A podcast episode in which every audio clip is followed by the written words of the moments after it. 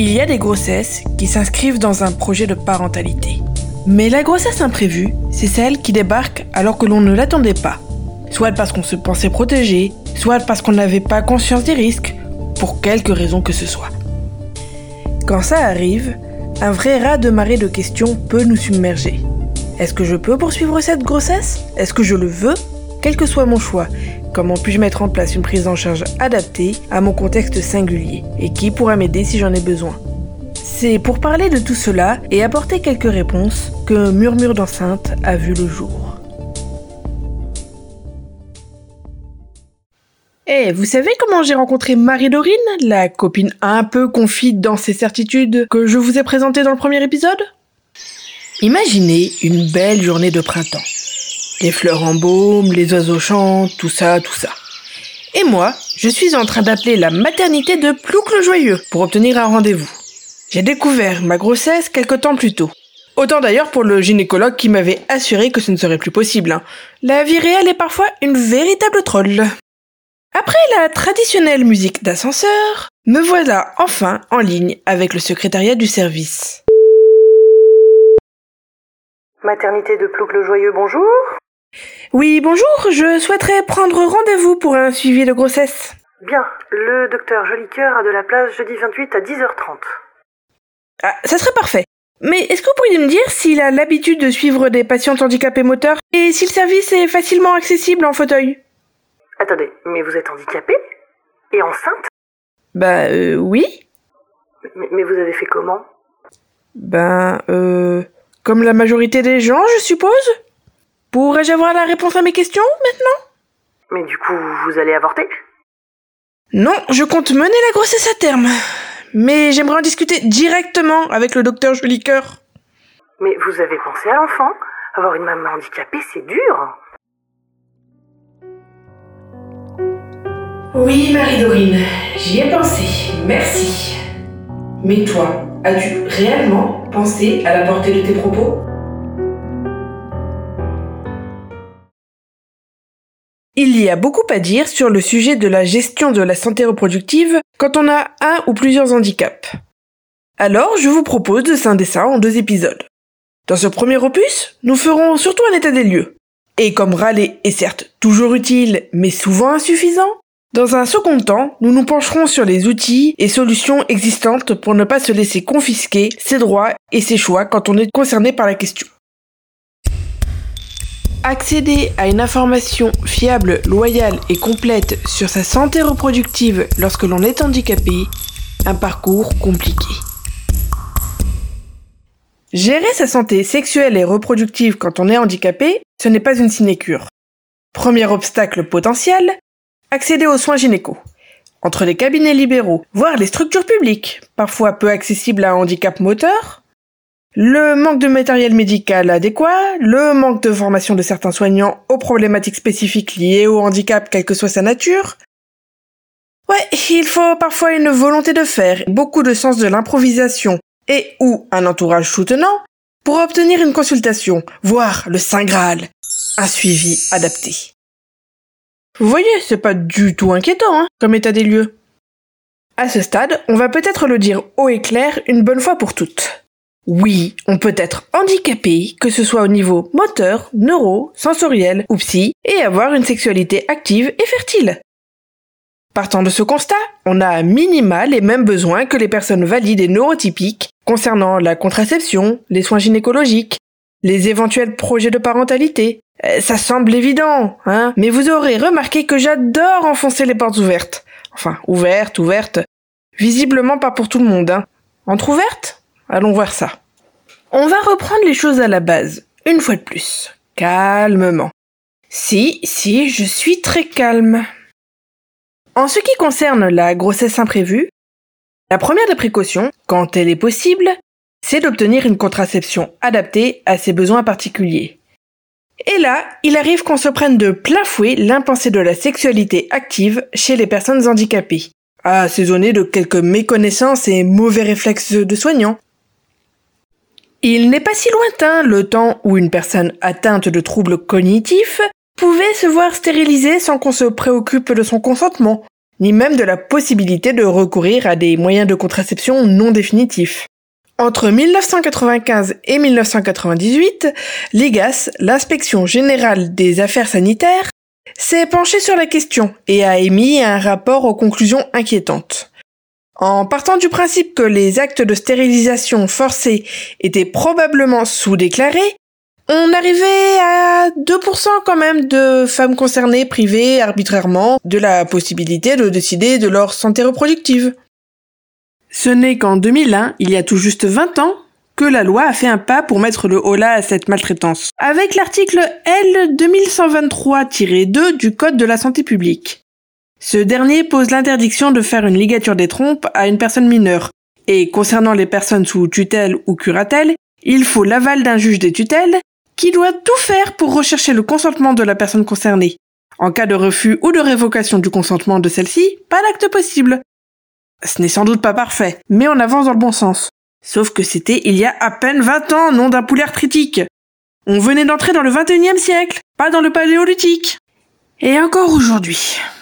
Tenez, on en parle de la gestion de la sexualité des personnes handicapées en milieu institutionnel? Ce truc un peu trop allègrement caché sous le tapis? La perception de ce domaine de la vie courante semble osciller pour les professionnels des institutions, mais aussi pour les familles et proches de résidents, entre une vision très angélique des personnes handicapées, une sorte d'enfance éternelle dont la personne ne sortirait pas pour explorer la sexualité, et paradoxalement la crainte d'une sexualité bestiale, brutale et frustre, déconnectée d'affects construits. Ce constat a été réalisé entre autres par Denis Vaginet dans un article sur la sexualité des adolescents handicapés mentaux en institution, paru en 2008, entre autres travaux sur le sujet, y compris plus récents, qui abordent également la sexualité adulte. Cette représentation de la sexualité des personnes handicapées en institution, chimérique et un rien déconnecté du réel, conduit par exemple à des règlements qui entravent tout rapprochement affectif comme sexuel entre résidents, des pratiques médicales indéfendables telles qu'une contraception forcée, voire dissimulée aux personnes auxquelles elle est administrée. Ouais, on peut partir du principe qu'on a un sérieux problème à explorer là il serait temps de rappeler haut et fort que les troubles cognitifs, psychiatriques ou physiques n'empêchent pas la nécessité d'une vie épanouissante, affective et sexuelle, ni la possibilité de la délivrance d'une information adaptée et loyale sur la gestion de celle-ci. Ce n'est pas simple à mettre en place, j'en conviens. Mais laissez-moi poser là en passant que l'institutionnalisation est en soi un principe très discutable, y compris pour la rapporteuse de l'ONU Catalina Devandas Aguilar, qui dans un rapport rendu public en mars 2019 dit qu'il n'existe pas de bon établissement d'accueil puisqu'ils imposent tous un certain mode d'existence qui limite les possibilités d'avoir une vie agréable sur la base de l'égalité avec les autres. Revoir la copie de l'institutionnalisation va demander un boulot monstre et un changement total de politique autour du handicap en France. Mais il faudrait peut-être enfin s'y coller, non? Hein? Coucou Madame euh, Cluzel On pense à vous. Bisous Bref, sans partir dans les pratiques de la non-éthique extrême, quand j'interroge aujourd'hui des pros de santé sur leurs connaissances sur d'éventuelles adaptations à propos des moyens de contraception à proposer aux personnes handicapées physiquement ou psychiquement, plusieurs me disent la question est importante, il faudrait que je creuse. On n'a pas vraiment évoqué ça dans mon cursus. Et eh ben moi je trouve ça hallucinant. D'autant que ceux à qui je m'adresse sont, je le sais, de bonne volonté, attentifs à leur patientèle. Mieux, ils sont preneurs d'une formation fiable dans ce domaine. Alors qu'est-ce qu'on attend? J'ai eu l'occasion de discuter de tout ça avec Charlotte Puisieux, militante anti-validisme. Je vous livre ici une partie de notre discussion. Salut Charlotte, est-ce que tu peux te présenter? Alors, moi, je m'appelle Charlotte Puiseux, j'ai 34 ans. Euh, donc j'ai un handicap euh, moteur euh, dû à une amyotrophie spinale, donc c'est une maladie génétique euh, qui globalement fait que j'ai très très peu de force musculaire dans tout le corps. Donc bah du coup je suis en fauteuil roulant électrique, j'ai un besoin d'accompagnement H24 pour tous les gestes de la vie quotidienne. voilà, donc du coup je suis psychologue, docteur en philosophie, j'ai fait une thèse sur le mouvement CRIP euh, donc un, mélange en, schématiquement de des questions euh, queer et pour repenser le handicap. Donc un mélange des, des mouvements pour des personnes handies, euh, voilà, du modèle social, des disability studies, tous ces apports-là, euh, repensés à la lumière du queer. Et je suis aussi donc euh, maman d'un enfant de 4 ans et demi, euh, militante à l'association Handiparentalité, euh, voilà, depuis trois ans, quelque chose comme ça. Et aussi au sein des dévalideuses depuis un an, à peu près. Lorsqu'on a échangé un petit peu en message privé, euh, tu me disais que tu étais socialisée comme une personne handicapée, particulièrement comme une femme handicapée. Est-ce que tu peux un peu expliquer ce que tu entends par là? Oui, bah du coup pour reprendre un petit peu ce que je te disais en DM, c'est que c'est que moi j'ai grandi euh, euh, dans loin des institutions spécialisées euh, au sein de ma famille. Euh, j'ai été scolarisée dans, dans les écoles de mon quartier. Je vivais à Paris. J'étais souvent la seule euh, élève en situation de handicap. Donc c'est vrai que pour moi, le handicap, c'était à la fois un monde très lointain et en tout cas, euh, tel que c'était présenté euh, à la télé ou des choses comme ça, c'était des choses qui faisaient pas forcément écho à moi, parce qu'à ma vie, parce que du coup, ben, j'étais pas voilà, dans des institutions spécialisées. Euh, J'avais peu de aussi, ben, comme je disais, de modèles entre guillemets, euh, puisque j'étais souvent la seule personne handicapée euh, dans les environnements où je me trouvais. Donc, à la fois, ça faisait partie de moi, mais comme beaucoup d'autres caractéristiques peuvent former un, une individu. Donc, euh, voilà, euh, j'étais handicapée, ok, mais mais mais voilà, c'était pas, j'avais pas encore tout à fait euh, petite cette notion de, de stigmatisation sociale des handicaps, et ça, je l'ai découvert par la suite. Donc, forcément, en grandissant. Euh, en ben oui en devenant adulte euh, on se rend compte que la société nous stigmatise de par cette caractéristique qu'on vit dans un système validiste donc, euh, du coup, quand je dis euh, que j'ai compris qu'on me euh, comme une personne handicapée, encore plus comme une femme handicapée, c'est que j'ai pris conscience des discriminations que, que ces deux caractéristiques engendraient dans ma vie, de toutes les injustices que je pouvais vivre au quotidien parce que socialement j'étais considérée comme une personne handicapée et encore plus comme une femme handicapée. Et est-ce que tu pourrais me donner euh, ta définition du, validisme? Parce que c'est un terme qu'on emploie de plus en plus dans les débats au sujet du handicap, au sujet de, de la sociabilisation des personnes handicapées, justement. Et c'est un terme que peu de gens finalement connaissent en dehors des sphères euh, militantes et des, des, questions, des personnes qui sont directement concernées par ces questions-là, quoi. Donc le validisme, je l'ai défini dans mon petit dictionnaire CRIP euh, que j'ai auto-publié suite à, à mes travaux de thèse puisque bon, pour l'instant, j'espère pouvoir les publier euh, dans une maison d'édition, mais pour l'instant, c'est pas encore le cas. Donc, j'ai d'abord euh, euh, fait ce petit petit dictionnaire en autopublication, et donc à la lettre V, j'ai défini le validisme comme un système de pression vécu par les personnes handicapées du fait de leur non-correspondance aux normes médicales établissant les termes de la validité. Donc le, le validisme, c'est une idéologie en fait euh, voilà, qui veut que les corps non correspondant euh, donc aux normes euh, médicales de la validité euh, soient jugés donc handicapés et de ce fait aient moins de valeur et soient naturellement considérés inférieurs et discriminés, euh, opprimés. Euh, voilà. Aussi, ce qui est important de signaler, c'est qu'on parle vraiment de système au sens au sens où le validisme il traverse l'ensemble de la société.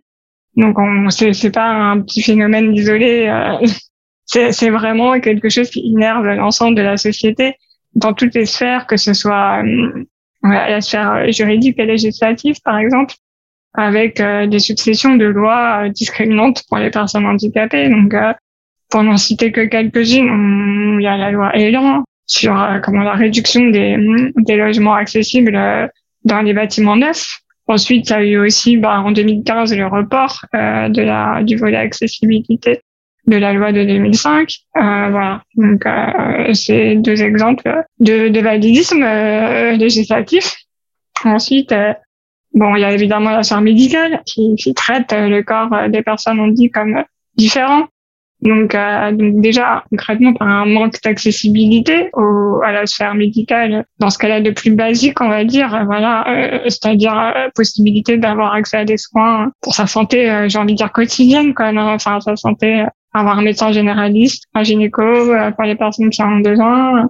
Enfin voilà, la santé euh, de base, on va dire. donc il y a un manque, pas uniquement euh, physique, mais aussi, euh, enfin, je vais dire pas uniquement du fait qu'il y ait des escaliers, des marches, mais aussi bah, par un manque de formation des professionnels de santé, euh, pas de pas de personnel euh, formé à la LSF par exemple, ou ouais, d'autres besoins spécifiques. Concernant l'accès à la gestion de sa propre santé euh, reproductive, on note que les ados et jeunes adultes handicapés semblent avoir du mal également à accéder à une information sur la contraception, sur les dispositifs euh, et leurs risques et bénéfices. Euh, est-ce que tu veux nous en dire un mot? Nouvelle sur le thème de la contraception, bah il y, a un, manque énorme de oui de formation en fait aussi euh, auprès des, des ados euh, handi, enfin des jeunes euh, adultes, comme tu dis, qui aussi n'ont pas accès forcément aux moyens valides, habituels d'accéder aux infos. Du coup, bah, il faut, il faut, enfin, il faut trouver des moyens de pallier à ce manque et, et de trouver d'autres, d'autres biais pour informer ces personnes. Dans le cadre de ma, de ma thèse, j'avais aussi un petit peu travaillé sur, par exemple, les interviews de Sophie Serrault, c'est une sage-femme euh, formée pour le coup à la LSF euh, et qui travaille euh, bah, notamment avec le SAPPH à Paris, le service d'accompagnement à la parentalité pour les personnes handies. Et elle expliquait en fait que, bah, par exemple, les personnes sourdes, bah, il y avait dans la vie quotidienne un manque d'accès, tout simplement, à d'accès à la contraception, voilà, comment avoir accès à une pilule, quelle pilule prendre, quel risque, enfin toutes ces choses-là, euh, les, les, personnes, euh, elles n'y ont pas accès en fait. En faisant des recherches pour cet épisode de Murmure d'enceinte, euh, j'ai remarqué que finalement il y avait une vision assez contradictoire des femmes handicapées qui seraient euh, quelque part asexuées, euh, donc n'auraient pas de sexualité fertile consentie comme la majorité des gens, ou alors qui, se, qui auraient une sexualité bestiale et qui donc finalement ne, la prendraient pas en main, ne seraient pas capables de décider de leur contraception, de d'un désir de parentalité ou de non-parentalité. Enfin, voilà, on a un peu l'impression que la sexualité euh, des femmes handicapées et leur, euh, leur gestion de la santé reproductive est complètement euh, ignorée. Bah c'est voilà, c'est encore une fois parce qu'on déshumanise en fait les les femmes handicapées et qu'on leur retire en fait leur capacité agissante aussi de sujet en fait. De sujets capables de décider ce qui est bien pour elles de, de faire leur propre choix. Que ce soit l'infantilisation ou, euh, ou, ou, la bestialisation je sais pas comment dire. C'est c'est en fait c'est on considère ces personnes comme enfin comme comme non sujettes non sujettes euh, non capables de prendre leurs propres décisions et de faire leurs propres choix en ce qui concerne, par exemple, spécifiquement euh, le désir euh, d'avoir un, enfin, des enfants, c'est une question, euh, oui, très très complexe, même pour des personnes qui ont des handicaps moteurs, comme tu dis. Après, voilà, moi, c'est forcément que je peux, ce dont je peux le plus parler, de par ma propre expérience. Mais c'est vrai que même en m'appuyant aussi sur sur ce que j'ai entendu autour de moi, parce qu'il n'y a pas que mon expérience en tant que maman relais, en tant que participant, à, participante à des à des groupes sur les réseaux sociaux, euh, j'ai pas mal d'échos quand même de, de différentes histoires, pas que la mienne. Et c'est vrai que euh, c'est quelque chose de glaçant aussi qu'on retrouve euh, cette idée que euh, les femmes handicapées moteurs, on va dire, même si ça s'étend à d'autres types d'handicap, mais bon, comme je t'ai dit, moi, c'est plus sur cette question du coup que j'ai eu des échos et puis ma propre expérience de voir à quel point il y a une non-considération voilà, de leur capacité à devenir parentes, que ce soit par leur famille, leurs proches, mais aussi, oui, par le monde médical. C'est vraiment, enfin, il y a quelques années, j'ai fait un stage à l'Institut Montsouris avec Béatrice Garchamois, du coup, une sage-femme euh, en situation de handicap, qui est aussi maman. Et euh, je l'avais interviewée aussi dans le cadre de ma thèse. Et elle m'avait euh, aussi amené des témoignages qu'elle, du coup, avait recueillis. Euh, voilà, et même, elle m'avait parlé de sa propre expérience de, de médecin qui, qui, qui lui avait dit, mais avoir un enfant euh, dans votre, dans votre état, euh, c'est, pour la sécurité sociale, c'est un gouffre. Vous risquez, voilà, de vous retrouver dans un état encore pire. J'ai eu aussi de ce genre de témoignages d'autres mamans que j'avais interviewées dans le cadre de ma thèse qui me répondaient le même genre de témoignages. voilà, même moi, euh, j'ai eu aussi euh, un médecin anesthésiste qui, à six mois de grossesse, m'a dit, mais on vous a pas déconseillé d'être enceinte. Et c'est vraiment du validisme médical euh, pur et dur. Nous retrouverons Charlotte dans la seconde partie de notre podcast sur handicap et santé reproductive. En attendant, creusons un peu la question de l'accessibilité à la contraception quand on est handicapé. Même la Haute Autorité de Santé est consciente du problème, puisqu'en 2013, un document de synthèse portant sur l'état des lieux des pratiques contraceptives et des freins à l'accès et au choix d'une contraception adaptée pointe que, je cite, L'attention des professionnels de santé dans l'identification des besoins contraceptifs de leurs patients peut être plus faible. C'est notamment le cas dans les situations où la grossesse n'est pas socialement envisageable et ou lorsque les rapports sexuels sont supposés inexistants. Ces représentations sont généralement liées aux situations où la sexualité, en particulier féminine, n'est pas socialement acceptée. Avant de préciser quelques lignes plus tard que cela concerne entre autres la non-reconnaissance de la sexualité des personnes en situation de handicap. Ah, ce n'est donc pas ma perception, mais un constat déjà posé par des professionnels a priori plutôt avertis. Me voilà rassuré. Ou pas. Partant de là, en cas de survenue d'une grossesse imprévue chez une personne handicapée, vous voulez me faire croire que la formation de mes soignants choupis a suffisamment présenté les enjeux et adaptations et solutions possibles Ouais, ouais. Tiens, on les pose les dix enjeux? Qu'on soit valide ou non, neurotypique ou non, une grossesse imprévue, ça pose plusieurs questions. Est-ce que je peux poursuivre cette grossesse? Est-ce que je le veux? Quelle que soit ma décision, avec quelles aides puis-je la mettre en place? Sur qui puis-je compter? Mais quand on est handicapé, d'autres questions peuvent se rajouter. Comment puis-je communiquer efficacement avec les soignants sur mes besoins particuliers?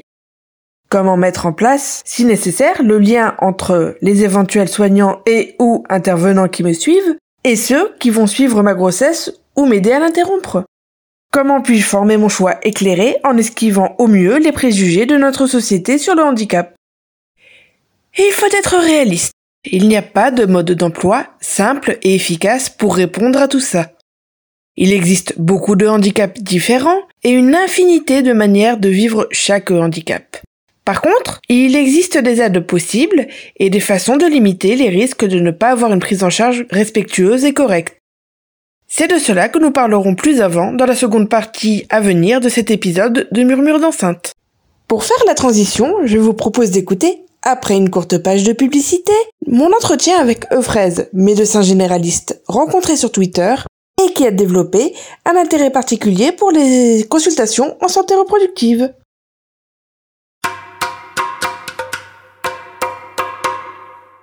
Vous avez une sexualité active et vous vous questionnez sur la contraception? DIU, implant, cap cervical, pilule, préservatif. Un monde de possibilités. Vous trouverez forcément la solution qui vous convient. N'hésitez pas à en parler avec votre sage-femme ou votre médecin. La bonne contraception, c'est celle que vous avez choisie.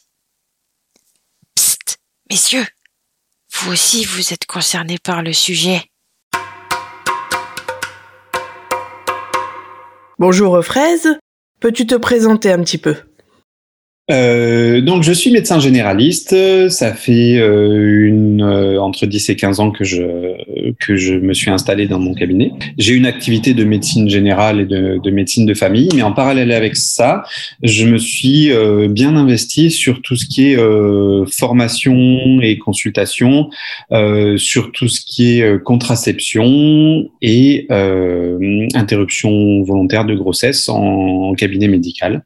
Donc, je reçois euh, très régulièrement des personnes pour des conseils en contraception féminine, contraception masculine, interruption de, grossesse. Et, euh, et, je trouve ça très intéressant d'avoir cette activité en parallèle avec l'activité de, de, médecine générale. Est-ce que ta formation en médecine a pu euh, te préparer correctement à la prise en charge de personnes handicapées au sujet de leur santé reproductive? Je ne me suis pas replongé dans mes cours, mais de mon souvenir, non, je n'ai pas eu de, euh, de cours spécifiques là-dessus. Euh, par contre, au cours de ma formation, sur les, sur les stages pratiques que j'ai pu faire en, en service de, de, gynécologie en particulier, j'ai été confronté à un certain nombre de, de, situations ou à un certain nombre de, de soignants qui pouvaient être investis euh, dans, dans, ce, dans, dans ces, euh, dans ces problématiques-là ou de, euh, de personnes soignées euh, qui euh, aussi bah, étaient dans ces problématiques de handicap, de contraception, de médecine reproductive, de, de questionnement sur des interruptions de grossesse. Donc ça, ça a été pendant ma formation. Et euh, depuis du coup le, le, début de mon activité professionnelle, pareil, euh, j'ai appris beaucoup de choses au vu de situations vécues par des, des patients ou des patientes euh que j'ai pu accompagner dans le, le, parcours à la fois contraception, grossesse et, euh, et handicap. Donc au final, niveau formation théorique, tu as eu peu de ressources. Par contre, tout ton parcours finalement, que ce soit au niveau des stages, que ce soit au niveau de ton vécu de praticien, t'as bien aiguillé et t'as finalement formé sur le tas. Ce n'est pas ma formation théorique qui m'a apporté des réponses. Elle m'a permis d'avoir un, une base de connaissances quand même pas trop pas trop mauvaise et d'avoir la possibilité de, euh, de savoir où chercher des informations quand, euh, quand, je, ne, quand je ne savais pas et, euh, et beaucoup de choses que j'ai cherchées en parallèle avec les personnes soignées au, au cabinet médical ou à leur domicile. Ok. Et quand tu reçois une personne euh, handicapée à ton cabinet, euh, qu'elle soit handicapée moteur, psychique, euh, sensorielle, mentale, est-ce que tu vas dérouler une consultation sur la contraception ou sur la santé reproductive de manière générale de la même façon que pour une personne valide? Alors, je, je vais partir sur la même grille de consultation. Euh, j'ai pas de consultation spécifique, de discours spécifique adapté au niveau de la contraception euh, pour une personne, quel que soit son, son état de handicap ou, ou, pas.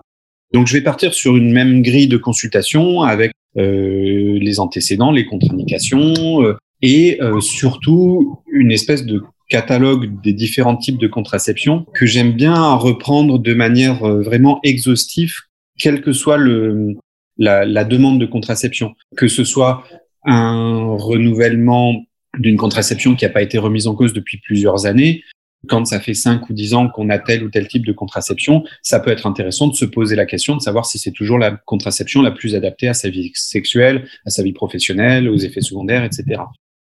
Donc euh, cette grille et ce, ce, catalogue de moyens de contraception, je vais le, je vais le dérouler quelle que soit la personne qui vient, et ensuite, en fonction des capacités ou de compréhension ou des capacités physiques de la personne ou de projets de grossesse à court ou moyen terme ou jamais, bah, du coup, je vais adapter le discours en fonction de la situation et des, des questions qui sont posées.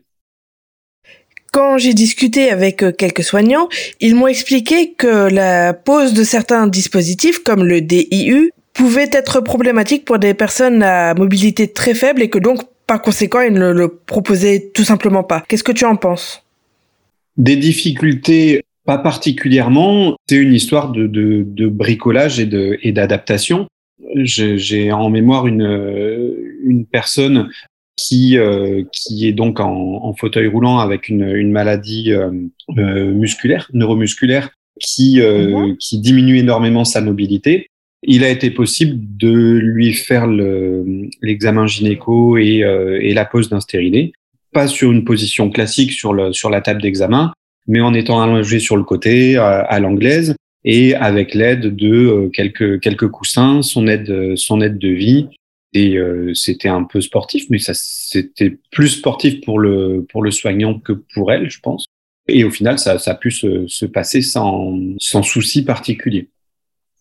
Et pour une consultation sur une grossesse imprévue, est-ce que tu vas de la même façon adapter euh, le déroulé de la consultation euh, particulièrement à différents types de handicap ou est-ce que tu vas faire un déroulé euh, similaire à celui d'une personne valide? Alors de, la même manière, j'ai pas d'a priori particulier par rapport au handicap sur ce type de, consultation. Et je vais donner je vais partir sur la même grille de, de discours, de consultation, en expliquant euh, bah, si c'est une grossesse imprévue euh, où il n'y a pas de choix qui a été fait, bah, en expliquant les différentes alternatives euh, euh possibles sur une grossesse un, imprévue. Euh, si c'est un choix, par exemple, pour une interruption de grossesse ou pour un suivi de grossesse qui a qui qui a été décidé, bah, du coup, je vais informer en fonction, mais le discours sera pas différent. Après, que ce soit pour euh, le suivi de grossesse ou que ce soit pour une interruption de grossesse, euh, la question sera la question de la sécurité. Ou moi j'ai plus d'expérience sur les interruptions de grossesse que sur les suivis de grossesse, puisqu'après ça va être les sages-femmes, les gynécos qui vont qui vont gérer le suivi de la grossesse. Mais pour l'interruption de, de, grossesse, euh, je vais m'assurer que euh, on est sur les mêmes marges de sécurité qu'une euh, qu'une qu'une personne valide, à savoir que idéalement pour une interruption de grossesse médicamenteuse euh, à domicile, il faut être dans un rayon de 30 minutes d'un service d'urgence gynéco.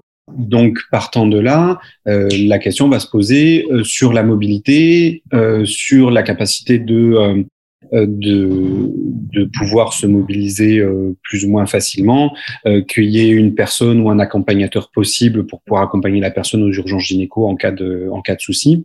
Effectivement, le rayon en kilomètres sera peut-être plus faible, mais je vais me baser sur ce rayon de, de temps. Et puis, il y a le côté compréhension pour les personnes qui peuvent souffrir d'un handicap mental ou psychologique. Et ça aussi, c'est intéressant qu'il puisse y avoir une personne ressource, si les personnes sont, sont sous tutelle ou, sous curatelle, euh, bah, qu'il puisse y avoir une personne ressource qui puisse assurer une bonne prise des médicaments, un bon accompagnement, une bonne compréhension des, des choix que, qui reviennent à la personne. Quand tu dois faire appel à une personne ressource euh, dans ce genre de situation, est-ce que tu as des sécurités pour t'assurer que que cette personne ne va pas chercher à influencer euh, la décision éclairée de ta patiente?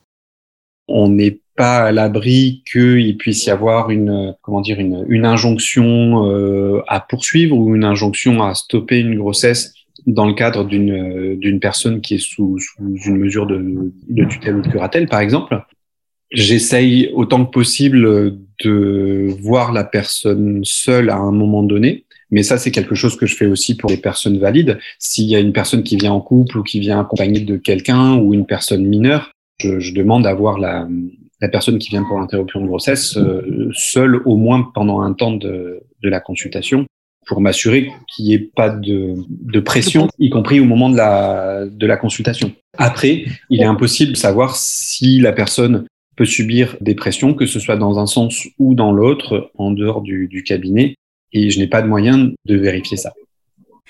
Et euh, en consultation, as-tu des moyens de faciliter la communication quand par exemple l'oralité est entravée pour ta patiente? Est-ce que tu as pu euh, développer des outils, des aides pour ça? C'est à gérer au coup par coup. Ça peut être euh, communiqué par écrit, par exemple, pour des personnes qui vont être malentendantes ou qui vont pas vocaliser euh, de manière habituelle. Je connais pas la langue des signes, donc du coup, ça peut ça peut se faire par écrit.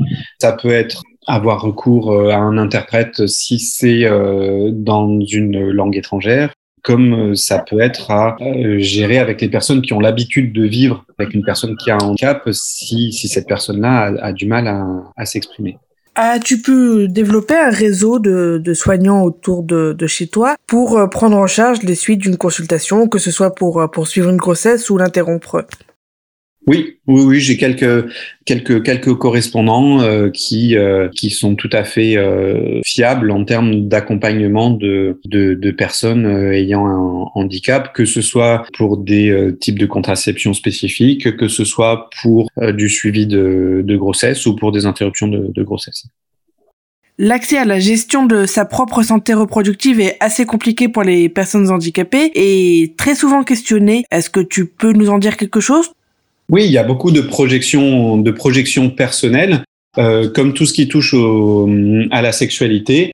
On, on, va projeter son propre fantasme ou sa propre idée de la sexualité sur les autres et nier aux autres euh, le, le, droit ou la possibilité de, de, vivre dans une vie sexualisée, même si elle n'est pas euh, correspondante avec son, sa vie à soi ça, ça, va poser des questions parce que ça sort un petit peu de la norme, parce que beaucoup de personnes valides n'imaginent pas qu'une personne ayant un handicap puisse avoir une sexualité. Le, le corps handicapé est euh, à la fois médicalisé et à la fois euh, asexualisé, puisqu'il ne rentre pas dans, dans les normes euh, sexuées au quotidien. Aurais-tu un ou des conseils pour les soignants qui souhaiteraient s'investir dans la prise en charge de personnes handicapées concernant leur santé reproductive de manière générale? Le conseil que je redirais, c'est de, euh, c'est déjà de se sentir à l'aise avec le conseil contraceptif ou, euh, ou le conseil sur euh, grossesse ou, ou, interruption de grossesse. À partir du moment où on a ces, ces bases de, de connaissances, on va pouvoir se concentrer sur le côté adaptation, euh, bricolage, c'est un peu péjoratif, mais ça peut, ça peut être du bricolage, que ce soit du bricolage logistique, physique, ou dans l'adaptation des, euh, des différents traitements ou des différents contraceptifs.